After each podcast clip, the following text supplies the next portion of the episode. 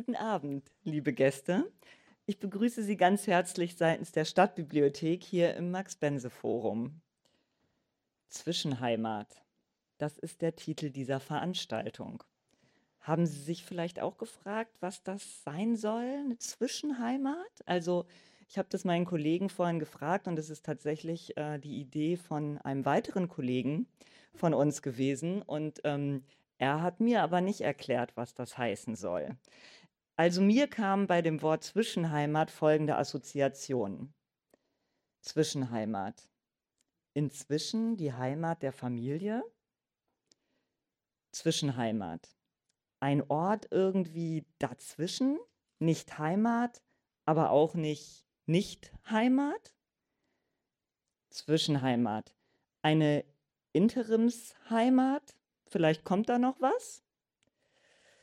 Ja, wir haben gemeinsam mit dem Deutsch-Türkischen Forum zwei Autorinnen und einen Autor eingeladen, die dazu mehr zu sagen oder und äh, vorzulesen haben. Lala Akün, die das Buch Hüsün, das heißt Sehnsucht, von Baha Güngör, der 2018 gestorben ist, beendet hat, thematisiert Identität und Heimat mit starken Bezügen zur ersten Generation, die hierher gezogen ist und welche Folgen dies für sie hatte. Dilek Güngör schreibt in ihrem Roman Vater und ich über Bildungsunterschiede, Sprachbarrieren und das Erwachsenwerden und um das Wiederfinden einer Vater-Tochter-Beziehung.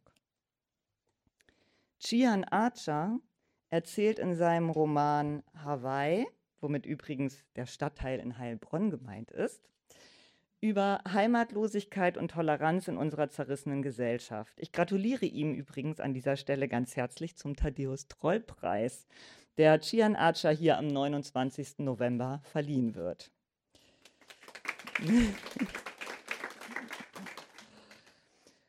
Moderiert wird äh, diese Zwischenheimat, dieser zwischenheimatliche Abend von Silke Ahning. Sie hat Russisch und Polnisch sowie Geschichte mit Schwerpunkt osteuropäische Geschichte in Münster, Bonn, Lublin und London studiert, bei der Deutschen Welle gearbeitet und kam dann zum damaligen SDR. Heute moderiert sie unter anderem die Samstagnachmittagssendung Lesezeichen bei SWR 2, führt die Interviews der Sendung SWR 2 Forum im Bereich Leben und Gesellschaft und ist auch bei uns eine häufige und gern gesehene Moderatorin. Als letztes führte sie das Gespräch mit der Künstlerin Hanna Wenzel bei der Eröffnung der Ausstellung Auszeit, die oben auf dem Bildschirm im Erdgeschoss zu sehen ist. Dieser Abend wird gefördert vom Programm Neustart, Neustart Kultur der Beauftragten der Bundesregierung für Kultur und Medien im Deutschen Literaturfonds und er ist eine Zusammenarbeit mit dem Deutsch-Türkischen Forum, bei dem ich mich für die schon lange währende und immer gute Zusammenarbeit ganz herzlich bedanken möchte. So gebe ich das Wort auch nun weiter an Melissa Budak und wünsche Ihnen einen schönen Abend.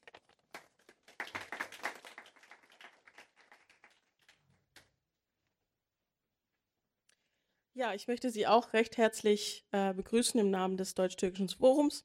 Mein Name ist Melissa Budak und ich bin im Kulturbereich tätig. Äh, wir möchten uns auch natürlich ähm, an die Stadtbibliothek Stuttgart bedanken für die gemeinsame Zusammenarbeit und tolle Kooperationen, die wir bisher schon hatten und hoffentlich auch haben werden. Da bin ich guter Dinge. Ähm, auch vielen Dank an unsere AutorInnen. Ähm, ich wünsche Ihnen viel Spaß und ähm, danke, dass Sie da sind.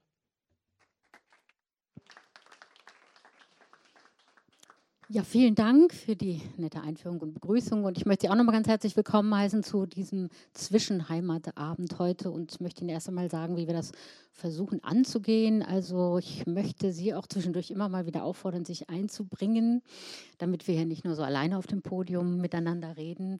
Und es wäre auch schön, wenn Sie untereinander ins Gespräch kommen und äh, deswegen haben wir so verschiedene Runden, habe ich jetzt mal so eingeplant. Erst möchte ich ganz gerne unsere Gäste noch mal ein bisschen kurz skizzieren, obwohl wir jetzt schon viel gehört haben. Und dann werden wir versuchen, uns diesem ja, sehr schillernden Begriff Heimat ein wenig anzunähern. Also ich möchte gerne nochmal anfangen bei Lala Akün. Wir haben schon ganz viel gerade von ihr gehört.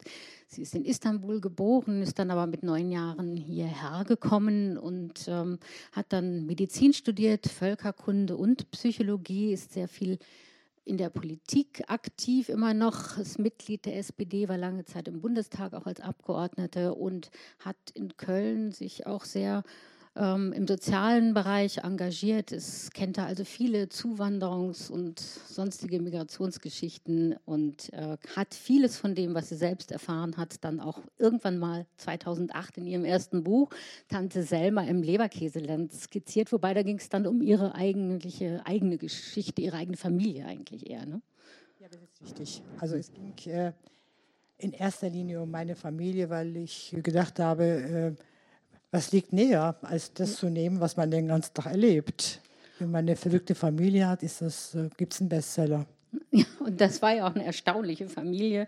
Also der Vater, der Zahnarzt und die großgewachsene Mutter, die Mathematikerin ist und völlig humorlos und natürlich die Tante Selma. Also ein wunderbar buntes, herrliches, trubeliges Buch und ganz anders, als wir jetzt eben schon gehört haben, ähm, Hysin, das heißt Sehnsucht und ähm, ein Buch auch, das sich mit den Deutschen und den Türken beschäftigt, denn das heißt im Untertitel, wie wir Deutsche wurden und Türken blieben. Und ähm, ja, jetzt muss ich auch noch mal fragen, Frau Akin Hüsün, äh, heißt eigentlich gar nicht Sehnsucht, habe ich jetzt schon mehrfach gehört. Was heißt es genau? Hüsün heißt eigentlich äh, Trauer, Melancholie. Ist so ein, ein Gefühl, ähm, ja, so ein, so ein Dauerton an, an einem schönen Unglücklichsein das schwingt schon so ein bisschen mit ähm, unglücklich über einen gewissen Verlust, Melancholie, über etwas, was man verloren hat. Das, ähm ja, den Titel hat ja äh, mein verstorbener ähm, Freund Baha Güngel ausgesucht. Das ist ja auch nochmal so eine Sache gewesen. Äh, Baha Güngel und ich äh, kennen, kannten uns von Kindesbeinen auf, weil die Väter waren befreundet miteinander. Und ähm, der hat ähm, als Journalist gearbeitet, auch in der Türkei, als Korrespondent und dann bei der Deutschen Welle und hat ein Buch angefangen zu schreiben. Hüsen, das heißt Sehnsucht. Und ich weiß noch genau, wie wir darüber gesagt haben, wieso heißt das Buch Hüsen, das heißt, das doch, heißt doch gar nicht Sehnsucht. Ich will das aber so. Dann haben wir das so stehen lassen. Leider ist er ähm, während des Schreibens schwer erkrankt und ist verstorben. Und ich habe dann das Buch äh, nochmal in seinem Namen fertig geschrieben. Aber den Titel wollten wir jetzt nicht anfassen, weil er das so haben wollte und deswegen haben wir das so stehen lassen. Und letztendlich, äh, wir haben ja auch viel diskutiert miteinander im Vorfeld, bevor er das Buch schrieb und auch bevor er äh, gestorben ist. Ich habe das nochmal in so einem fiktiven Gespräch auch aufgenommen in dem Buch, also unser beider Fikt also ähm, äh, er ist natürlich ähm, sehr enttäuscht gestorben. Er hat das Gefühl gehabt, er ist nie angekommen in Deutschland, obwohl er ja, also meiner Meinung nach ähm, sehr, ähm, eine sehr gute Karriere gemacht hat. Er war der Erste bei einer deutschen Tageszeitung. Ähm, er war ein viel gesuchter Korrespondent, war für Türkei-Themen zuständig und zuletzt Leiter der türkischen Redaktion ähm, bei der Deutschen Welle. Aber er hat das Gefühl gehabt, es reicht nie, um hier anzukommen. Man ist immer ein Fremdkörper. Und dann hat er auch noch mal geschrieben äh, zum Schluss, also in, dass er noch geschrieben hat in dem Buch, er habe zwei Seelen in seiner Brust, die deutsche und türkische, und gesiegt habe am Ende die türkische Seele. Und das hat ihn einfach unglücklich gemacht. Das war dann eben schon dann die Sehnsucht nach einem gewissen Ort, den Ort der Kindheit vielleicht, aber auch in der Türkei? Ich glaube, es war die Sehnsucht nach angenommen werden, ja. akzeptiert zu werden, anzukommen. Losgehen kann man immer, aber ankommen, und das war, glaube ich, er ist auch zwischendurch in der Türkei, hat es dort aber auch nicht ausgehalten, ist wieder zurückgekommen. Also das ist schon äh, eine Biografie, die zeigt, äh, man ist auf der Suche. Letztendlich ähm, bin ich ja, vom Hauptberuf bin ich ja Psychologin. Ich glaube, alles, was wir suchen, finden wir uns selber. Also man muss nicht den Ort suchen, man muss erst mal gucken, was in einem ist, was eigentlich einem innerlich fehlt.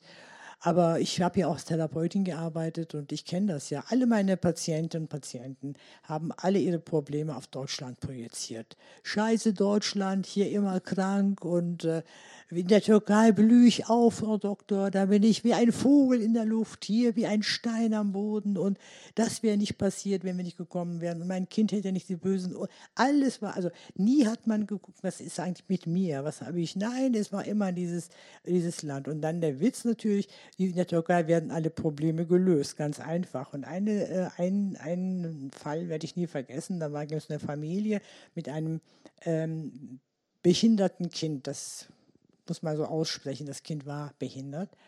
Und ähm, dann hat die Mutter gesagt, ich, es gibt in Deutschland genügend Anlaufstellen. Nein, ich schicke mein Kind zu meinen Eltern in die Türkei, dann wird es aufblühen. Und der Witz war, dass das Kind eben nach einem Jahr da war. Für mich ist das ein exemplarischer Fall gewesen. Nach einem Jahr war sie wieder da mit dem Kind. Die Großeltern sagten, wir werden mit ihm nicht fertig und so weiter. Und dann, und dann habe ich gesagt, jetzt können Sie anfangen, an sich zu arbeiten. Weil Sie gesehen haben, es war nicht Deutschland, es war ist Ihre Familie. Aber daran wird schon deutlich, eben, Sie haben ja auch gesagt, zwei Seelen in einer Brust. Es ist immer dieses dazwischen sich empfinden. Und das ist ja auch das Thema heute Abend. Damit möchte ich auch schon mal einen weitergehen zu Dilek Günger. Sie ist 1972 in Schwäbisch Gmünd geboren. Also wir haben ja auch, kann man sagen, fast drei verschiedene Generationen hier auf der Bühne und hat daher auch nochmal so eine ganz andere Lebensbiografie mitgebracht. Und sie hat auch geschrieben über ihr sehr aufregendes und turbulentes Familienleben, regelmäßig in der Berliner Zeitung zum Beispiel eine feste Kolumne.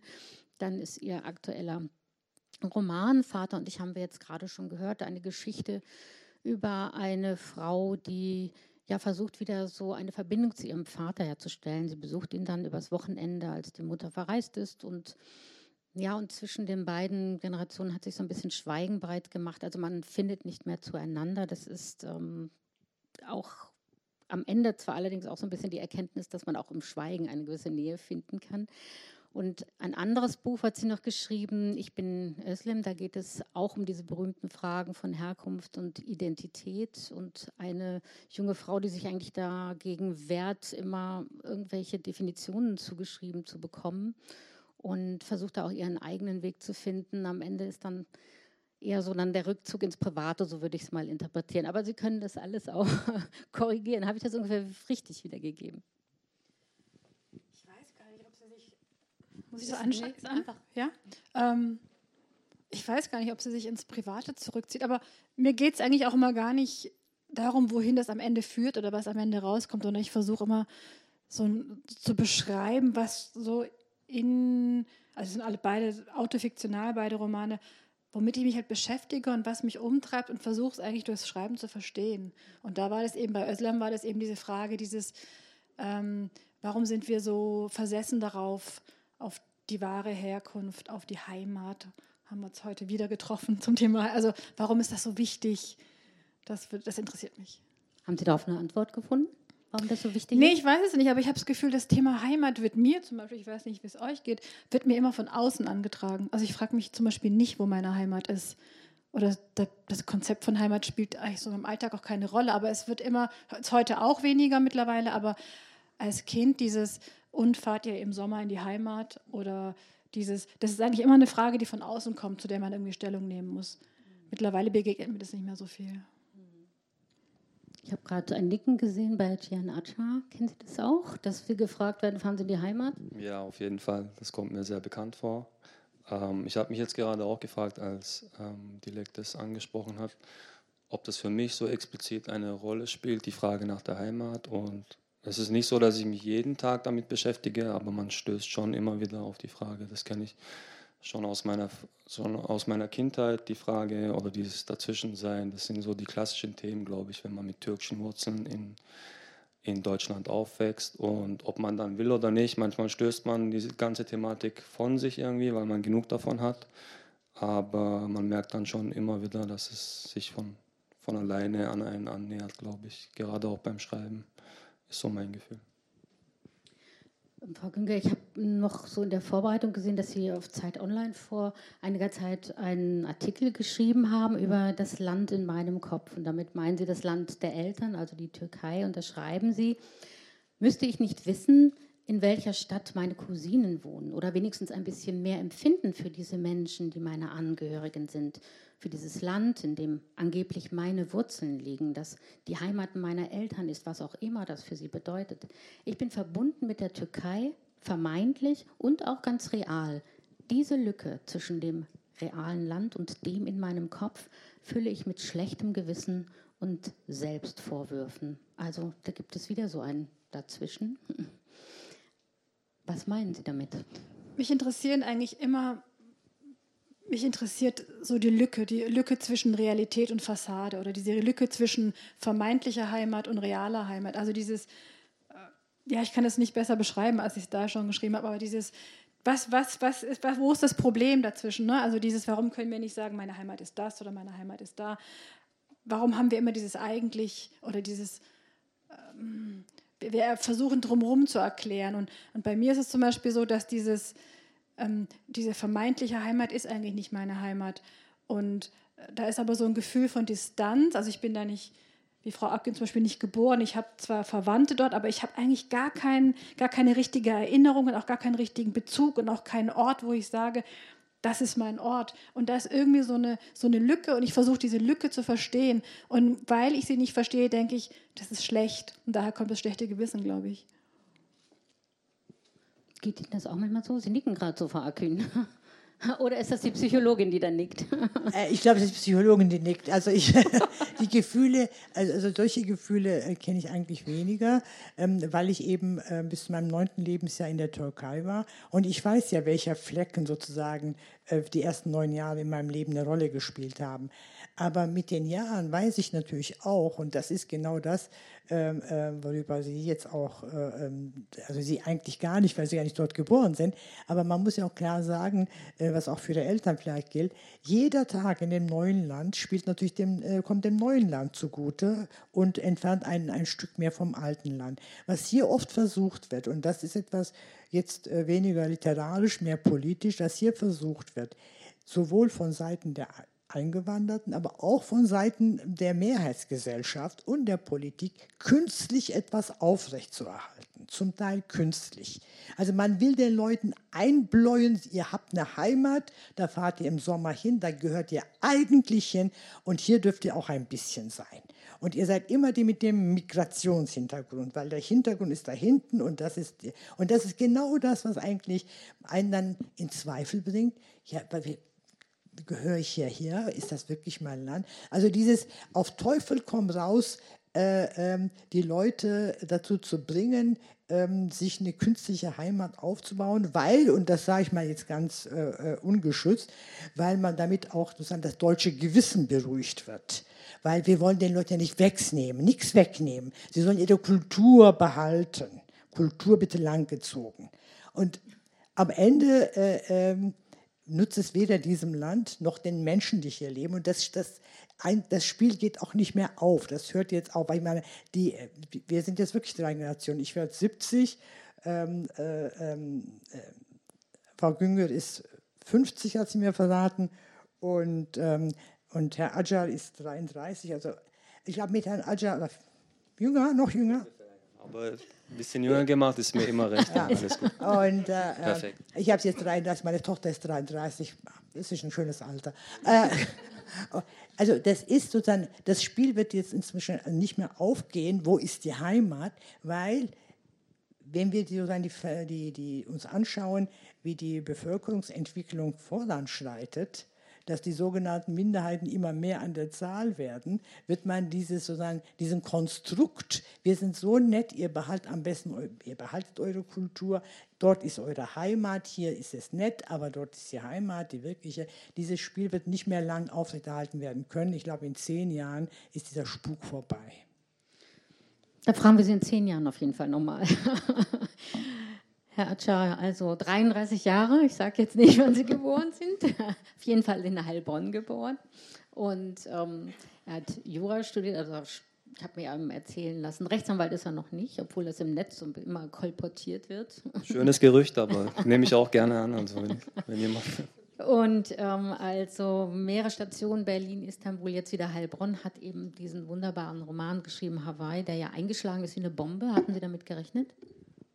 Nein, auf keinen Kann Fall. Kann man eigentlich nicht. Ne? Auf keinen Fall. Mhm. Weil ich war vorher jetzt auch nicht literarisch irgendwie veröffentlicht. Mhm. Also ich habe immer nur so vor mich her geschrieben, für die eigene Schublade, immer wieder angefangen, immer wieder verworfen und ähm, wie gesagt, die meisten sind dann vorher irgendwie in Literaturzeitschriften veröffentlicht oder nehmen an Wettbewerben teil. Das war bei mir, ich war mehr so eine Art Quereinsteiger und deswegen weiß man gar nicht, mit was man zu mhm. rechnen hat und deshalb umso schöner natürlich. Ja, hat wunderbar funktioniert und es erzählt dieser Roman die Geschichte von Kemal, auch einem jungen Mann, der zwischen allen Stühlen sitzt, kann man sagen. Also weiß auch gar nicht genau, wohin. Er wollte eigentlich Profi-Fußballer werden in der Türkei. Das hat nicht geklappt. Dann kommt er wieder zurück nach Heilbronn ähm, zu seinen Eltern und versucht wieder Anschluss zu finden. Das Ganze spielt eben in diesem Heilbronner Stadtteil Hawaii, deswegen auch so der Titel des Romans. Und ich habe in einem Interview gelesen, äh, dass Sie geführt haben, dass Sie sagen, also eine der wichtigsten Fragen dieses Romans ist eben auch die Heimat. Kemal wächst zwischen zwei Welten auf. Er hat viele türkische Verwandte und Freunde und am Ende muss er sich entscheiden, will ich irgendwo dazugehören oder will ich doch meinen eigenen Weg gehen? Herr Atscha, muss man irgendwo dazugehören? Ähm, muss man nicht. Also ich bin immer ein Gegner davon, irgendetwas zu müssen. Aber ich glaube, es macht das Leben in vielen Dingen leichter, wenn man irgendwo dazugehört. Ob es jetzt eine, ähm, ob es die Familie ist, ob es irgendeine Gruppe ist, ein Freundeskreis. Ich denke, ein gewisses Maß an Geborgenheit braucht jeder Mensch. Also komplett sich allein in allem durchzuschlagen, ist dann auch schwierig. Aber dieser Begriff Heimat, da bin ich eigentlich auch eher dagegen, dass man sich für eine entscheiden muss. Gerade wenn man, wie ich, mit türkischen Wurzeln in Deutschland aufwächst, dann kommt man gar nicht drum herum, dass man eigentlich zu beiden Seiten sich irgendwie hinzugezogen fühlt. Und deswegen habe ich das von klein auf, hat es für mich eigentlich nie einen richtigen Sinn gemacht, zu sagen, hey, ich bin deutsch oder hey, ich bin türkisch, sondern beide Seiten gehören zu einem dazu und, und machen die Person dann am Ende auch gemeinsam aus. Das war immer so mein Gefühl. Jetzt, wenn man versucht, irgendwie sich über das Thema Heimat schlau zu machen, haben Sie vielleicht auch schon gemacht, dann wird man eben sehen, es gibt keine Definition dieses Begriffs. Es gibt unendlich viele Annäherungen von klugen Leuten, von ganz spontane Äußerungen und es gibt viele Umfragen auf der Straße zu dem Thema, aber wie gesagt, es gibt keine Definition. Und für die einen ist es tatsächlich der Ort, an dem sie geboren sind, für die anderen ist es ein Geruch aus der Kindheit. Oder ähm, für die Dritten ist es eben eine schöne Erinnerung. Ähm, also, oder für die Übernächsten ist es die Religion oder der Sport, bei dem sie sich beheimatet fühlen, bei dem Verein, bei dem sie singen. Also es ist ganz, ganz unterschiedlich. Jetzt habe ich schon gehört, Frau Günger sagt Heimat, damit haben Sie gar nichts am Hut. Also Sie haben keine Vorstellung davon, wenn der Begriff Heimat kommt. Haben Sie irgendein Bild im Kopf? Nee, ich habe auf der Zugfahrt vorhin Podcasts gehört auf dem, beim Bayerischen Rundfunk und habe so was gesucht und gescrollt und da gab es eine Rubrik Heimat und da sah man grüne Wiesen und ein Mädel im Dirndl. Dann dachte ich, das ist halt das, was die Bayern sich unter Heimat vorstellen. Und ich glaube, jeder hat so sein Bild dazu. Und bei uns ist es aber was, was oft benutzt wird, um Leute irgendwo hinzuschieben. Also Heimat ist nicht dieses wohlige Gefühl und das Kind rennt durch die, das, das Weizenfeld, sondern Heimat ist da, wo du hingehörst, aber du gehörst nicht. Also das ist immer so was, was Trennendes. Deshalb habe ich Heimat eigentlich immer als sehr unangenehmen Begriff empfunden, als etwas, was, was dir klar macht, du bist nicht gemeint oder du gehörst woanders hin. Also es ist eher was, um, um, um uns so vom Platz zu weisen. Wie ist das bei Ihnen, Herr Atscher? Haben Sie ein Bild von Heimat im Kopf? Also, oder auch immer nur diese Zuweisung? Oder gibt es vielleicht eine ganz andere Vorstellung im Kopf? Ja, es ist gar nicht so einfach zu definieren. Ich glaube, es ist eine zwiespältige Sache. Man hat eine eigene Einstellung zu, zu dem Begriff. Und ich kann mich aber auch sehr darin wiederfinden, was Dilek jetzt eben dazu meinte, dass es von außen auf einen projiziert wird. Das ist auch etwas, was ich eigentlich seit meiner Kindheit kenne, weil bei mir war es immer so, dass ich ähm, auf der einen Seite einen türkischen bekannten Freundeskreis hatte und dann durch meine Schule, durch den Fußballverein auch schon von klein auf einen deutschen Freundeskreis hatte. Und da gab es dann schon ab und zu, wenn es dann irgendwie mal eine ganz kleine Streitigkeit gibt, dann heißt es zwischendurch schon mal, wenn es dir hier nicht passt, dann geh zurück da, mhm. Da wo du herkommst. das klingt jetzt, ein bisschen platt, aber das sind halt Erfahrungen, die man dann mitmacht ja, und das prägt einen auf jeden Fall. Mhm, auf jeden Fall. Aber wenn Sie jetzt mal Heimat malen sollten, was würden Sie denn zeichnen? Oh, gute Frage. Was würde ich da zeichnen? Ich würde nicht eine bestimmte Sache oder einen bestimmten Ort, sondern ganz viele verschiedene Dinge. Also es wäre dann wahrscheinlich ein großes Bild, also nicht ein Motiv, sondern ganz viele verschiedene Motive.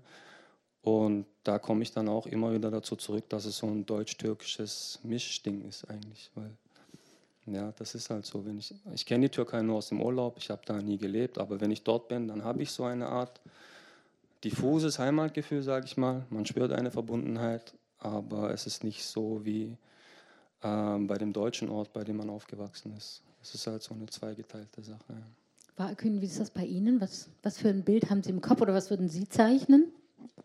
Also mit Heimat assoziiere ich eigentlich immer so Kitsch.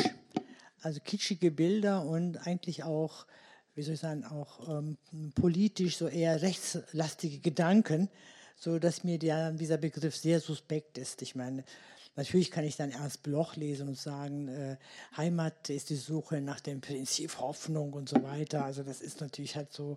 Oder der Ausgleich zwischen dem Subjekt und dem Objekt. Und wenn man sozusagen Gleichgewicht ist, dann hat man die Heimat gefunden und so weiter. Kann man alles machen. Aber in der Realität ist es so äh, für mich, äh, ähm, also kein Begriff, ähm, der in mir so wohlige Gefühle auslöst, im Gegenteil, wo ich immer dann ganz vorsichtig wäre. Übrigens, das gilt nicht nur jetzt, äh, ähm, diese nationalistischen Dinge, nicht nur, sondern aus deutscher Sicht. Auch wenn die, wenn die Türken von Heimat sprechen, dann kommen auch so nationalistische Gefühle hoch und wie ich ihm sagte, alles besser und da wird alles sozusagen äh, da äh, idealisiert und so weiter und das, das äh, schreckt mich ein wenig ab. Also dann versuche ich die Leute äh, früher habe ich versucht, Leute zu überzeugen, heute gehe ich aus dem Raum.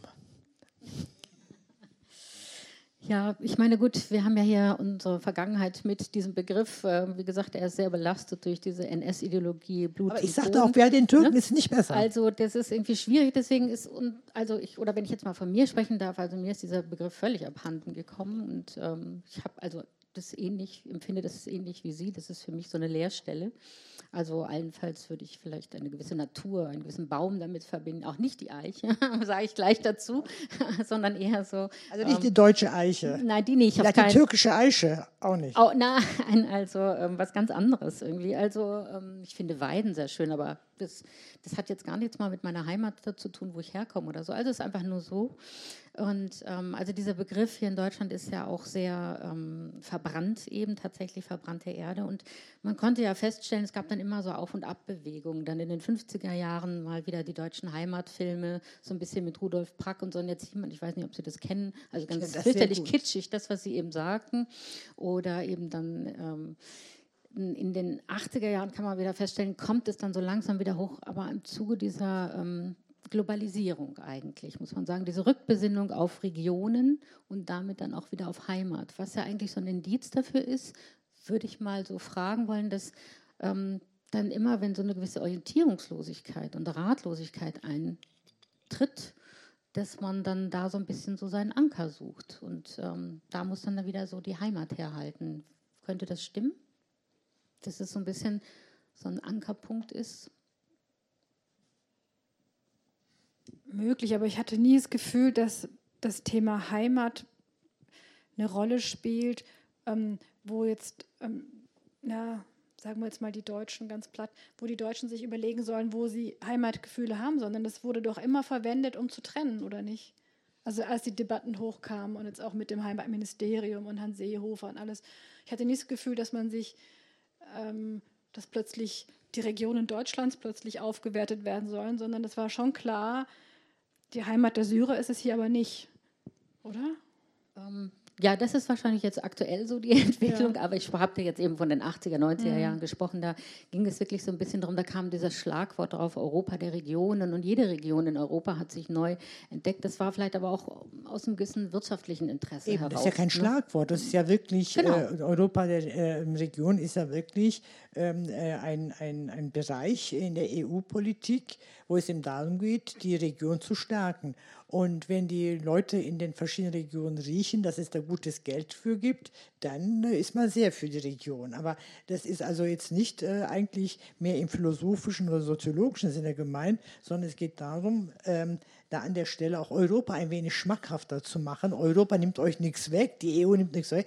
Ihr bekommt, behaltet eure Region, wir machen euch in der Region ein bisschen, geben euch Geld und dann haben wir also ein Europa der Regionen. Und da gibt es ja auch tolle, äh, also ich meine, die Ideen sind gut, wenn man sagt, wir machen Europa der Regionen, dann sind das nicht so, nicht so kleine Bereiche wie, was weiß ich, Schwarzwald oder Bodensee oder so.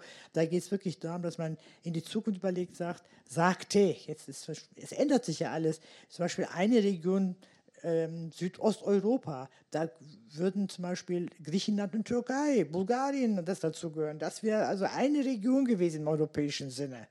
Ähm, das muss man sich mal vorstellen. Oder Mitteleuropa, Deutschland und Polen zusammen als eine Region. Natürlich auch kleine Regionen gemeint, aber letztendlich war das natürlich ähm, groß zu denken, ähm, das Gemeinsame des europäischen Gedanken rausstellen, aber eben auch gleichzeitig, weil es den Leuten Angst macht, Veränderung genau, macht Angst. Ja, genau. Und das mhm. Gefühl, die nehmen uns alles weg und in Brüssel entscheiden sie, das wollte man so ein bisschen runterfahren. Nein, die Dordogne ist ja auch wunderschön und äh, äh, da an der Nordsee ist auch schön und so weiter. Und dann, guck mal, wir geben also äh, euch äh, richtig Geld dafür. Also so muss man das mal, denke ich, einordnen.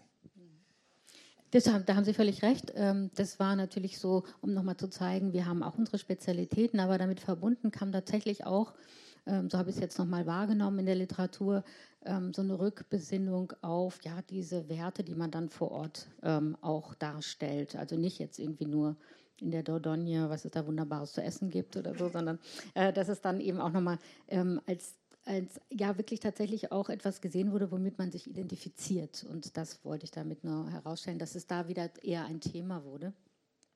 Aber ich finde es jetzt nochmal ganz interessant, ähm, ähm, Frau Aquin, ich habe ähm, auch ein Interview verfolgt im Netz, das Sie äh, zum Thema gegeben haben. Und da haben Sie eine wunderbare ähm, Redewendung. Ich kann die jetzt auf Türkisch nicht wiedergeben, aber nur auf Deutsch. Und da haben Sie gesagt, im Zusammenhang mit dieser Heimatdiskussion, der Fuchs landet am Ende immer im Pelzgeschäft. ähm, was meinten Sie damit? Damit meine ich genau das, was ähm, meine jungen Kollegen auch gesagt haben. Also der Fuchs landet im, äh, ähm, immer im Pelzgeschäft. Im Türkischen sagt man, äh, tilki dönüp, dolaşır yine kökçü dükkanına äh, gelir. Ähm, das heißt, dass man am Ende eben nicht rauskommt aus dem Milieu, in dem man ist und aus dem, was einem, was einem zusteht. Das ist damit gemeint. Und äh, das hat auch immer wieder dann eben auch Baha Günger äh, rausgestellt, als er sagte, das ist hier nicht unser Pelzgeschäft. Das ist in der Türkei unser Pelzgeschäft. Wir, müssen, wir werden am Ende da landen. Ähm, gibt es so etwas oder kennen Sie so etwas, äh, Frau Günger, sowas wie Heimweh? Nee. Also ich fühle mich manchmal an Orten nicht wohl oder wünsche, wir wären jetzt wieder wir waren jetzt vor kurzem jetzt drei Monate in England und da habe ich gedacht, naja, so toll ist es jetzt hier auch nicht. Ich wollte da nicht zurück nach Hause, aber ich wäre dann gern woanders hingegangen. Aber dieses Gefühl von, ich vermisse mein Bett oder mein, meine Wohnung oder das habe ich eigentlich selten. Wie ist das bei Ihnen? Ähm, Heimweh klingt so ein bisschen nach Schmerz, das habe ich eigentlich nicht, also nicht irgendwie als negatives Gefühl. Aber als positives Gefühl habe ich das schon, wenn ich in die, ähm, ich bin in einem kleinen Dorf aufgewachsen in der Nähe von Heilbronn. Und wenn ich da, da habe ich so die ersten, bis zum Studium, die ersten 18, 19 Jahre meines Lebens verbracht. Und wenn ich da zurück bin, ich habe so eine Art private Tradition, dass ich jedes Jahr an Weihnachten, wenn ich in der Gegend bin, dann fahre ich da einfach abends oder nachts eine Runde durch den Ort. Und da habe ich dann schon so eine Art ähm, Heimatgefühl merke jetzt gerade beim Reden, dass es an der Frage nach Heimweh ein bisschen vorbeigeht. Aber ja, Heimweh in der Hinsicht, dass es mich irgendwie schmerzt, wenn ich woanders bin oder wenn es mich immer zurückzieht, das habe ich eigentlich auch nicht. Nein. Ich bin ein bisschen abgelenkt, weil ich bei dem Gedanken mit dem Pelzgeschäft war, den fand ich interessant, weil ich merke, gerade für die jüngere Generation gibt es ja eigentlich gar kein Zurück in Richtung Türkei. Und dann gibt es ja auch gar keine, gar keine Art Pelzgeschäft, sondern man muss sich irgendwie, muss das irgendwie mit sich selber dann klären, dass man, dass man zu Deutschland dazugehört, oder? Weil viele Menschen, das kenne ich auch aus meiner Altersgruppe, haben immer so eine Art Hintergedanken, ja, wenn es hier nicht funktioniert, dann die Türkei, da ist immer alles einfacher. Das haben Sie ja vorhin auch schon angesprochen. Und ich habe aber das bei so vielen Freunden, Bekannten mitbekommen, dass sie nach ein paar Wochen eigentlich schon gesagt haben, ich packe es hier nicht, Türkei ist ganz, ist eine ganz andere Welt, ich will zurück und ja, man kommt dann immer wieder in dieses Zwischendrin irgendwie sich bewegen zurück. Also diese, diese, diese, ähm, diese Redewendung, die jetzt äh, reingeworfen worden ist, die bezeichnet natürlich nicht nur ähm, die Heimat im Sinne von, von wo gehöre ich hin, sondern es bezeichnet auch die soziale Klasse, ähm, die gesellschaftlichen Bindungen, dass es ganz schwer ist, eben rauszukommen äh, aus einem bestimmten Bereich. Das ist alles äh, äh, richtig. Und ich gebe Ihnen völlig recht, der Pilzladen der Türkei, der ist zu. Der hat Pleite gemacht für die jungen Leute hier. Also entweder man macht hier einen neuen, sucht einen neuen Pilzladen hier in Deutschland oder das Pelzgeschäft ist zu Ende. Also werden wir globalisiert. Wir haben das nicht mehr. Wenn man jetzt sozusagen in, dem, in der Kategorie der Heimat denkt. Aber das finde ich echt überraschend, dass, Leute, dass Freunde von dir das sagen. Dass sie sagen, ähm, wenn es hier nicht wird, gehe ich in die Türkei. Ich muss zugeben, als ich jünger war, hatte ich auch eigentlich den Gedanken weil ich, wie gesagt, die Türkei nur aus dem Urlaub kannte und man fährt in dem Sommer dann vier Wochen hin, da ist alles wunderbar, super Wetter, die Verwandten sind alle freundlich, die sind traurig, wenn man geht. Und dann war es bei mir auch so, dass ich dann doch mal ein paar Monate in der Türkei war, in Istanbul und in kleineren Dörfern, wo meine Familie lebt. Und du merkst dann erst so nach ein paar Wochen lernst du deine eigenen Verwandten eigentlich richtig kennen. Weil wenn du nur drei bis vier Wochen dort bist, dann spielen die eigentlich so die freundlichste Rolle von sich selbst. Und ich hatte dann so ein Erlebnis, dass mein Großvater, der hat immer nur Spiele und Scherze mit mir gemacht.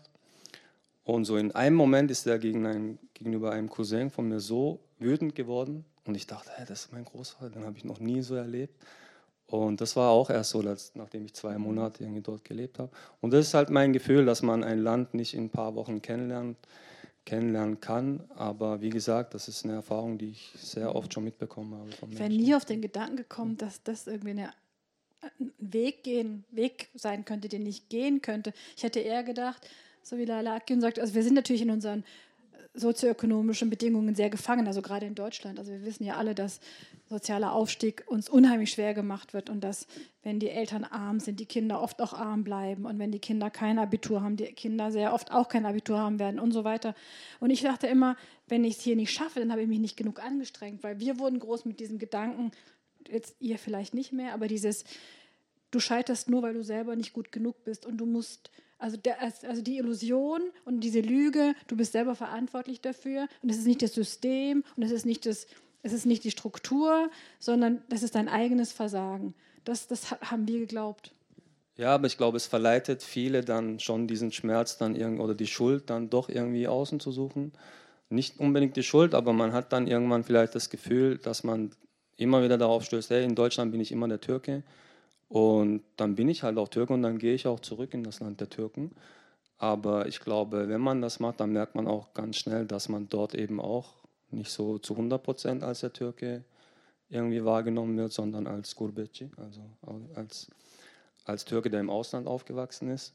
Und deswegen, das ist, glaube ich, so, so die Schwierigkeit. Ich will es jetzt nicht zu sehr ins Negative ziehen. Viele packen diesen Schritt auch und viele fühlen sich dann auch wohl nach der Rückkehr, natürlich. Aber das waren viele Fälle, die ich, die ich so mitbekommen habe.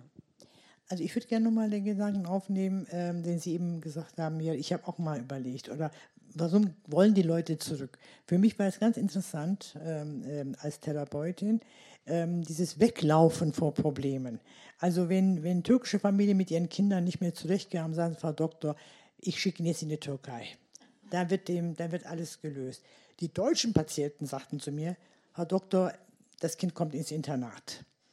Also ja, das war wirklich, also ich konnte die Uhr danach stellen. Wenn man nicht mehr weiter weiß, wenn man nicht in der Lage ist, sich auseinanderzusetzen mit dem Problem, dann ist natürlich Weglaufen immer eine Option. Und was bietet sich näher an, also eher an, als in die vermeintliche Heimat zu fliehen oder die Probleme dort zu lösen oder lösen zu lassen? Also es ist, glaube ich, das, dass wir vor, also und das hat nichts mit, mit, mit, mit Türke in Deutschland zu sein. Andere eben äh, sagen, ich wandere jetzt aus nach äh, Mallorca. Da werden sich meine Probleme lösen. Oder ja, oder ich wandere aus irgendwie, äh, mache jetzt ein Bütchen auf in, in Tunesien oder sowas. Also das sind auch diese Weglauftendenzen. Ich denke mal, Leute, ähm, wenn man eben nicht mehr mit der Situation klarkommt. Und für die Community ist das ist auch noch mal etwas, wo man alles reinprojiziert. Alles schön, alle Lösungsmöglichkeiten gegeben. Also ab, ab in die Türkei. Also, wobei das mit dem Internat ist ja auch sowas von wegschieben. Ne? Das ist genau ja, das Gleiche im Prinzip. Genau, das ja. ist genau das Gleiche. Aber die haben keine Türkei, die deutschen Patienten. Ne?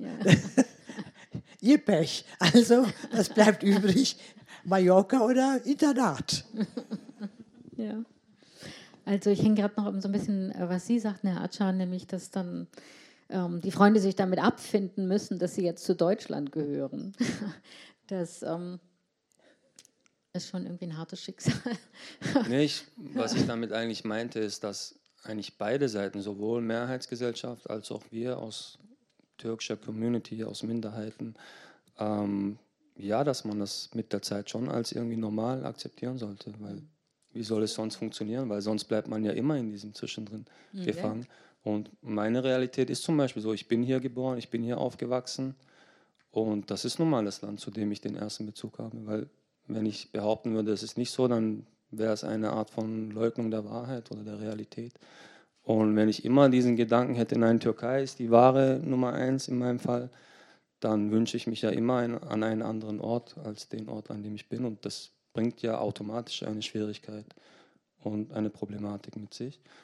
Und deswegen finde ich, sollte man das mehr als, als, Vorteil, als Vorteil verstehen, wenn man diese zwei Kulturen in sich trägt. Das ist so mein, mein Ansatz, eigentlich damit, damit klarzukommen. Also nicht zwischen den Stühlen, sondern auf beiden Stühlen sozusagen. Beide ja, genau. genau. Seiten mit das klingt jetzt so einfach. Ich, ich habe auch lange Zeit gebraucht. Ich hatte auch meine Phasen, wo ich mich mehr mit meiner türkischen Seite ähm, identifiziert habe. Das kann ich auch gar nicht leugnen, aber so mit der Zeit war das eigentlich meine Erkenntnis, dass das wahrscheinlich am, am meisten Sinn macht. Wie verhandeln Sie denn das Thema Heimat in Ihrer Literatur? Wir wollten eigentlich noch einen kleinen Ausschnitt hören. Ich weiß gar nicht, aber Sie haben jetzt gar nichts mitgebracht. Doch, haben Sie mitgemacht? Ah, versteckt. genau.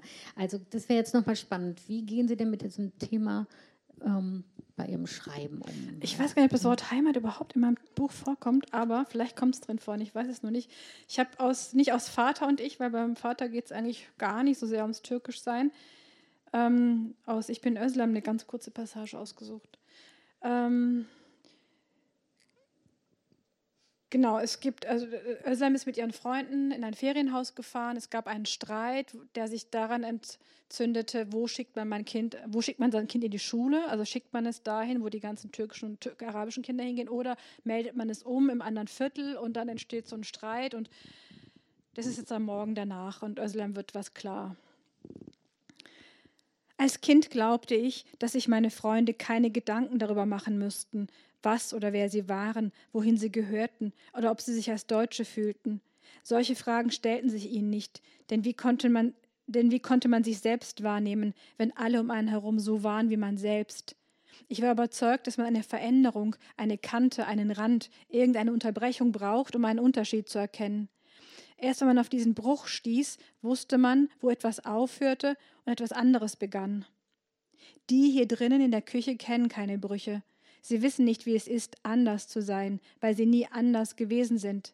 Ihre Welt ist der Nullpunkt, der Ausgangspunkt für alles. Von hier aus führen alle Wege unweigerlich ins andere, ins Fremde. Ihre Sprache ist die normale Sprache. Sie vergegenwärtigen sich nicht ununterbrochen, dass sie Deutsch sprechen. Sie sprechen einfach. Die anderen Sprachen sind für sie Fremdsprachen. Die anderen Länder das Ausland, die anderen Menschen Ausländer. Und was die anderen tun und glauben, nennt man Sitten und Gebräuche, Folklore und fremde Kultur, während das eigene das eigene ist und keine Merkmale hat. Ich nahm es, es nahm es hin, dass die Kinder in meiner Klasse die türkischen Arabesken, die mein Vater im Auto hörte, als Jammermusik bezeichneten. Es traf mich gewiss irgendwo an Stellen, die schon ganz taub waren. So sprach man eben über diese Musik. Ich nannte sie selbst Jammermusik und äffte sie nach. Ich glaubte auch, dass türkisches Essen nach Knoblauch stank, stank, nicht roch. Und erst als, ich, erst als ich das Kochen lernte, fiel mir auf, dass meine Mutter für die wenigsten Gerichte Knoblauch brauchte. Es war normal, dass man schlecht, dass man abfällig über uns sprach. Sie hatten ja recht, wir waren anders, wir waren nicht wie sie. Ich sprach eine Sprache, die wenig Ansehen genoss, eine Sprache voller Üs und Ös, in der auch nach fünf Minuten nicht ein einziges dem Ohr vertrautes Wort vorkam. Ich grinste zu Witzen wie den über die türkische Windel, die Güllehülle hieß, und den türkischen Sportminister, der Halabat und nicht Hallenbad hieß. Nicht nur in der Schule gab es diese Witze, auch meine Eltern hatten Freunde, die versuchten, sie mit solchen Gags an der Kaffeetafel zu amüsieren. Nie hat einer von uns etwas dazu gesagt. Mir fehlten der Mut und die Schlagfertigkeit. Vielleicht war es auch nur mein lahmer Kampfgeist, der am Sonntagnachmittag die Gastgeber nicht blamieren wollte. Vielleicht war es der unbe unbedingte Wille, dazugehören zu wollen. Meine Eltern lachten auch, was sie sich dabei dachten, weiß ich nicht. Gefragt habe ich sie nie, aber gehofft habe ich, dass sie den Spruch einfach nicht verstehen.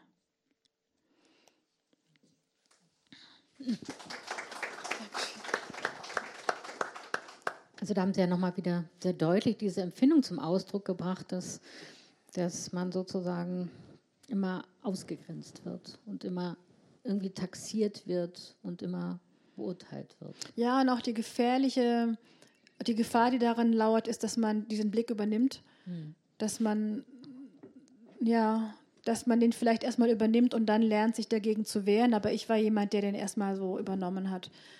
Ähm, und das ist das Gefährliche dran, glaube ich. Hm. Weil man sich selbst dann auch klein macht die ganze Zeit. Ne? Ja, weil man es auch selber, weil man es eigentlich, weil man nur so darüber spricht. Hm. Also wenn das der Ton ist, über das gesprochen, ja, ich glaube, dass Sprache sehr viel uns sehr stark prägt und auch unsere Wahrnehmung sehr stark prägt. Auf jeden Fall. Sollen wir noch mal hören, Frau Aquin, Sie haben uns auch was kleinen Ausschnitt mitgebracht. Ja, ich wollte mal Wie das Sie Ganze äh, mal umdrehen mhm. und ähm, habe Ihnen äh, mitgebracht ähm, aus meinem Buch ähm, Tante Senra im Leberkäseland äh, meinen ersten Schultag in Deutschland. Wie das war, weil genau ähm, äh, es war so, wie es abgelaufen ist und das zeigt natürlich, ähm, dass die Realitäten anders anders sind als in deutschen Köpfen. So kam es, dass ich am 18. September 1962 im zarten Alter von neun Jahren meinen ersten Schultag in der vierten Klasse einer katholischen Schule in Mörs hatte. Ich war furchtbar aufgeregt, wie wohl die neue Schule sein würde, wie die Kinder und die Lehrer. Papa und ich gingen gemeinsam hin. Papa hatte sich, bevor wir kamen, umgehört und dabei erfahren, dass er die Wahl hatte zwischen katholischen und protestantischen Schulen. Überkonfessionelle Schulen gab es zu der Zeit nicht. Seine Wahl auf eine katholische Schule gefallen, ganz einfach, weil diese unserem Haus am nächsten war. Vor lauter Aufregung sprach ich kein Wort. Schauen wir mal, wie du zurechtkommst, meinte Papa, ob es dir gefällt, ob es Probleme gibt. Und was machen wir, wenn es Probleme gibt? Ach, da werden wir schon eine Lösung finden. Jedenfalls werde ich nicht zulassen, dass du unglücklich bist. Du sagst mir sofort Bescheid, wenn es hakt. Ich nackte, ich nickte und es war alles nicht mehr so schwer.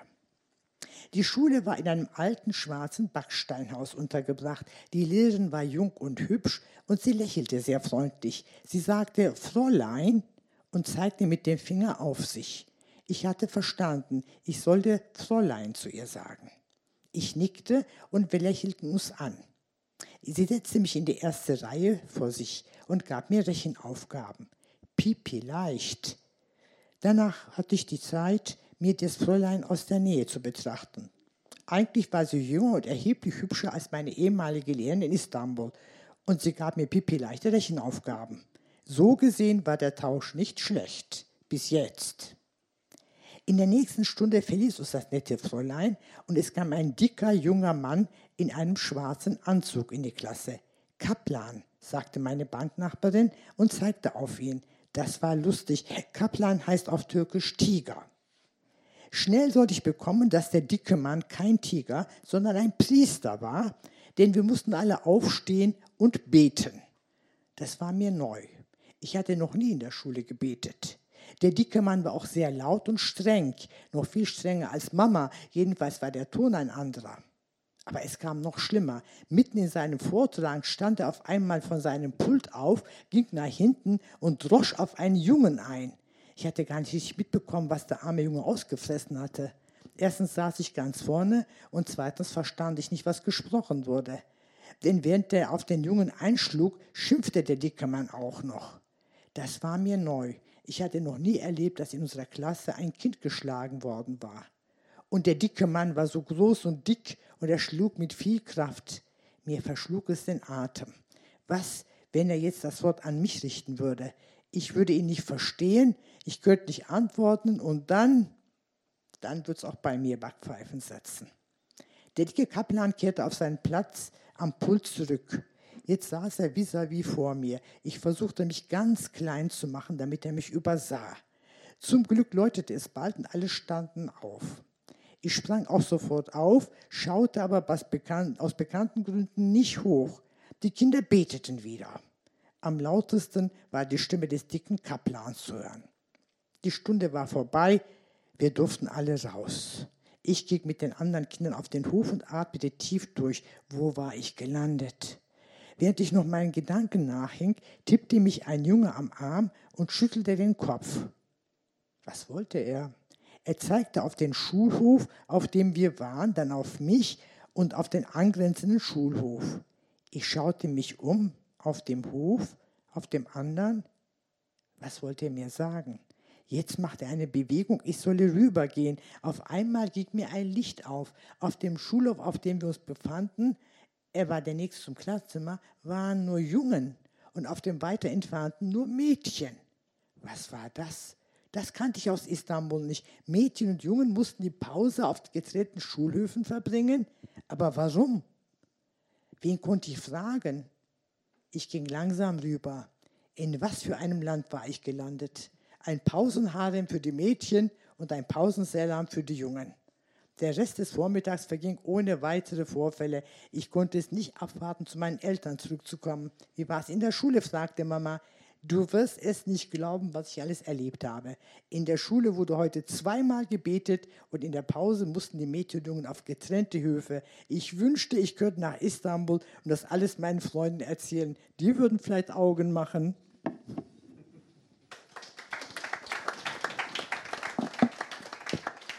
Also eine ganz andere, interessante Erfahrung. Sie kam damals aus offensichtlich einem fortschrittlicheren Schulsystem in Istanbul nach Deutschland, wo alles ja doch selbstständig offensichtlich nach ihrer. Ich sag mal, ich kam aus einem laizistischeren System und kam in ein sehr religiöses äh, Schulsystem rein und äh, äh, es war also für mich ähm, ja sehr sehr gewöhnungsbedürftig. Mhm. Ähm, das darf man alles nicht vergessen. Man tut immer so, ähm, als wäre hier alles ähm, Milch und Honig. Aber Deutschland ist immer noch nicht da, wo ich es mir wünschen würde, dass es steht in puncto Säkularität. Das nur nebenbei. Also das ist wieder eine ganz andere Erfahrung, Herr Atscher. Ich weiß nicht, haben Sie auch ein Stück ausgesucht? Ähm, wo, oder ein genau, ich hätte auch eine kurze Stelle und zwar die ist ziemlich am Anfang. Da kommt die Hauptfigur Kemal Arslan, der ist aus Heilbronn weggegangen in die Türkei, weil er kurzzeitig Fußballprofi geworden war, baute dann einen Autounfall, musste die Karriere beenden und kehrt zurück nach Heilbronn ohne Plan, ohne neues Ziel. Und an dieser Stelle kehrt er zum ersten Mal zurück in dieses Hawaii-Viertel, in dem er aufgewachsen ist. Und da spürt man dann eigentlich schon, dass er ziemliche Probleme hat, sich wieder einzufinden in dieser alten Welt. Ähm, genau. Die Hyänen sah ich wie immer zuerst etwas unscharf zwar, weil zwischen ihnen und mir noch ungefähr ein Kilometer Abstand war. Und weil die Luft so komisch flimmerte über dem heißen Asphalt. Aber ich wusste ja eh, wie sie aus der Nähe aussahen. Jemand hatte sie vor langer Zeit an eine Betonwand gesprüht, ganz am Ende der Straße. Es sind drei Stück mit gelben Augen und grauem Fell. Sie sehen so gut wie echt aus. Die linke schaut böse in Richtung der Wohnblocks, die rechte schreit einem mit weit aufgerissenem Maul und spitzen Goldzähnen entgegen. Und die mittlere hat einen abgebissenen Ziegenkopf im Maul. Über dem Bild steht in roten Flammenbuchstaben Welcome to Hell. Das Hell ist durchgestrichen, direkt daneben steht Hawaii. Warum das Viertel Hawaii heißt, weiß aber kein Mensch. Manche meinen, die Amis hätten den Namen eingeführt, also die Soldaten, die hier früher stationiert waren. Andere sagen, dass es ironisch gemeint ist, nach dem Motto, was für eine miese Gegend, sind wir doch mal witzig und benennen sie nach einem Paradies. Aber so richtig weiß es keiner. Wenn man von der Innenstadt kommt und am Viertel vorbeifährt, sieht man es gar nicht, weil es von Fabriken umgeben ist, die es wie eine Wand abschirmen. Und dahinter gibt es auch nicht wirklich viel zu sehen ein paar Wohnblocks, dazwischen enge Gassen, kleine Rasenflächen, Gartenstühle, ein paar Carves, eine Bäckerei, eine Moschee, eine Kirche. Eine kleine abgeschlossene Welt im Quadrat mitten im Industriegebiet. Ich kannte viele Geschichten über das Viertel schon bevor ich herzog. Mein Onkel hat die richtig wilden Zeiten des Hawaii noch miterlebt. In den 80ern und 90ern, als man vor lauter Spritzen und Gangs und Müll und Drogenleichen kaum durch die Straßen gehen konnte. So hat er mir das zumindest erzählt. Er wurde dann bei ein paar krummen Dingern erwischt und abgeschoben. Das Hawaii ist nicht mehr so gefährlich wie zu seinen Zeiten, aber ab und zu muss man schon aufpassen, dass man nicht an den Falschen gerät. Wenn man sich ein bisschen auskennt, weiß man, wem man lieber aus dem Weg gehen sollte und wer sich nicht auskennt, kommt gar nicht erst her. Meine Eltern wollten eigentlich auch nicht hierher. Davor lebten wir in einem der vielen Dörfer, die es um Heilbronn herum gibt. Im ganzen Ort gab es außer uns nur zwei andere türkische Familien, aber wir kamen gut zurecht. Dann meldete der Vermieter Eigenbedarf an und wir mussten raus. Und auf die Schnelle fand mein Vater nur im Hawaii was Neues. Als es soweit war, standen wir im Flur versammelt, mein Vater, meine Mutter und ich. Der Umzugswagen war fertig bepackt, die Wohnung leergeräumt, die vielen Bekannten und Nachbarn, die uns geholfen hatten, warteten vor dem Haus darauf, sich von uns zu verabschieden. Mein Vater musterte meine Mutter und mich mit einem letzten Blick. Ich hielt ihm stand, aber bei meiner Mutter zitterte die Unterlippe. Also machte mein Vater ihr klar, dass es nicht in Frage kam, vor den Leuten zu weinen. Eine einzige Träne von ihr würde ihn für immer als Versager dastehen lassen. Dann riss er die Tür auf und ging voraus. Meine Mutter folgte ihm und blieb stark. Dafür weinte ich los wie ein Schlosshund. Ich war ja noch klein. So viel erstmal.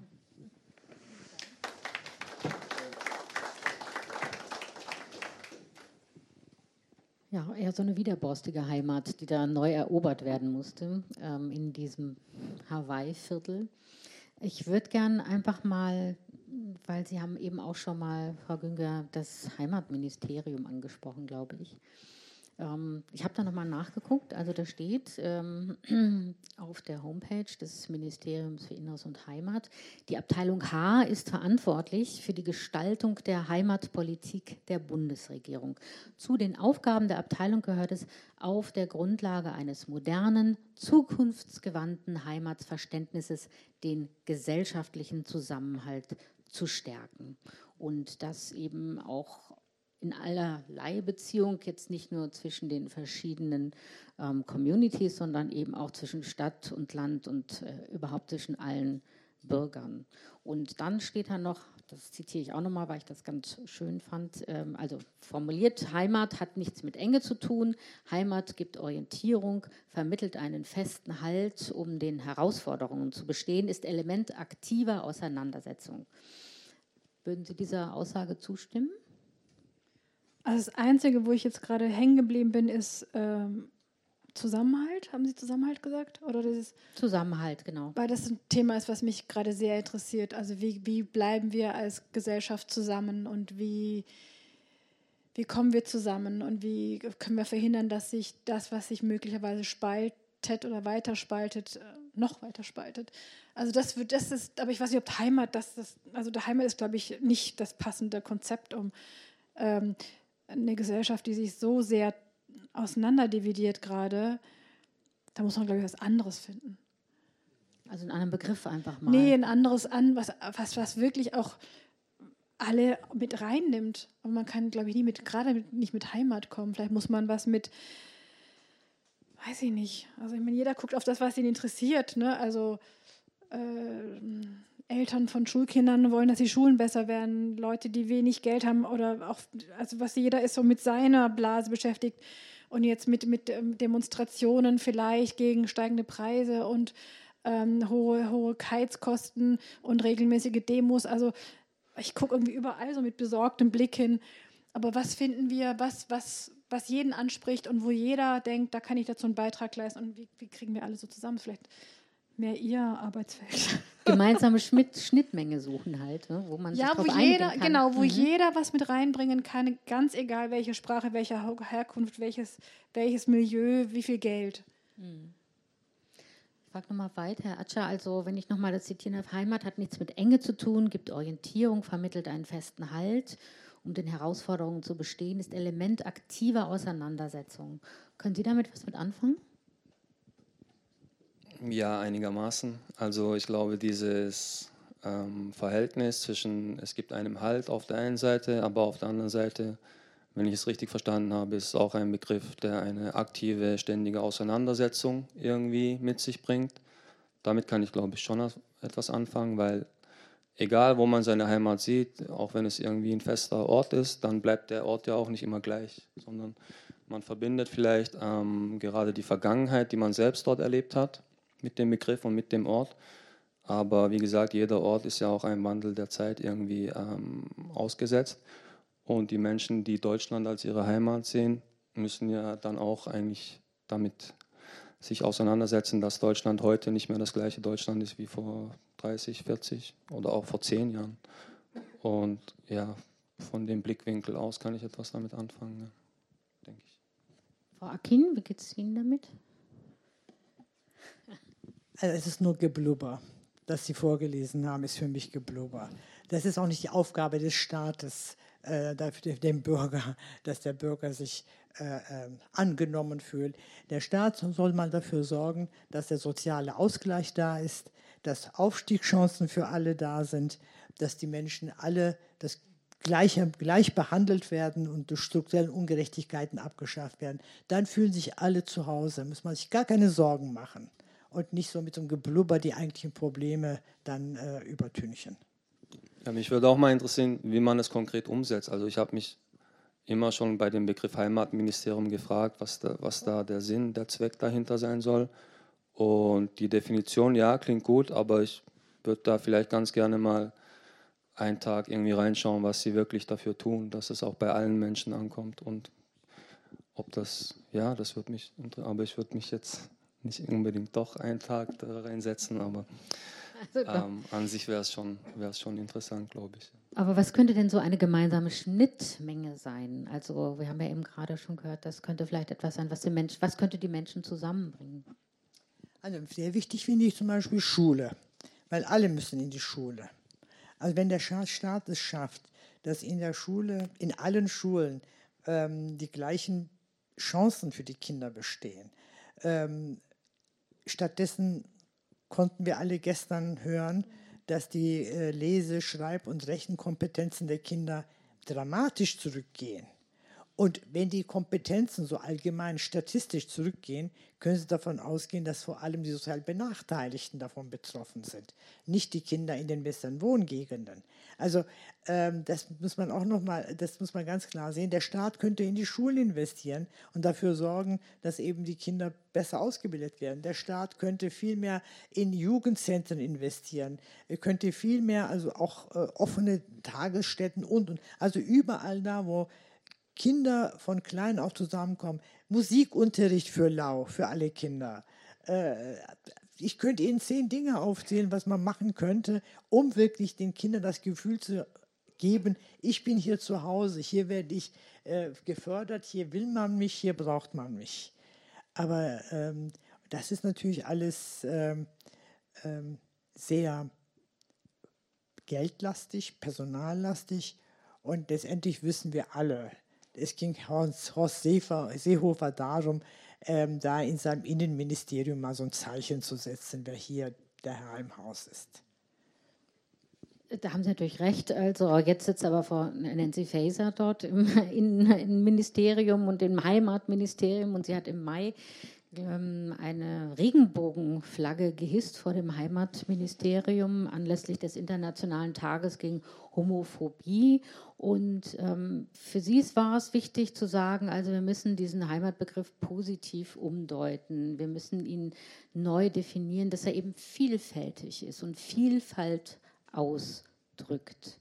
Ist das für Sie dann auch eher Symbolpolitik? Es ist immer Symbolpolitik, wenn man die Regenbogenfahne hisst. Also Symbolpolitik gehört natürlich auch zur Politik dazu, das ist wichtig. Manchmal finde ich Symbolpolitik auch gut, wenn zum Beispiel bei Einbürgerungen die Oberbürgermeister ihren guten Anzüge anziehen, die Leute persönlich den Leuten gratulieren und es gibt dann irgendwie so einen kleinen Empfang, ist das auch Symbolpolitik. Aber das zeigt mir, ihr seid willkommen, ihr seid jetzt sozusagen äh, Staatsbürger und das wollen wir miteinander feiern. Das ist für mich auch, auch Symbolpolitik. Also Symbolpolitik ist nicht per se schlecht, aber es verändert nichts an der, an der Realität. Es ist was, ich sag mal, um die Wahrheit im Kopf ein wenig äh, sanfter zu gestalten.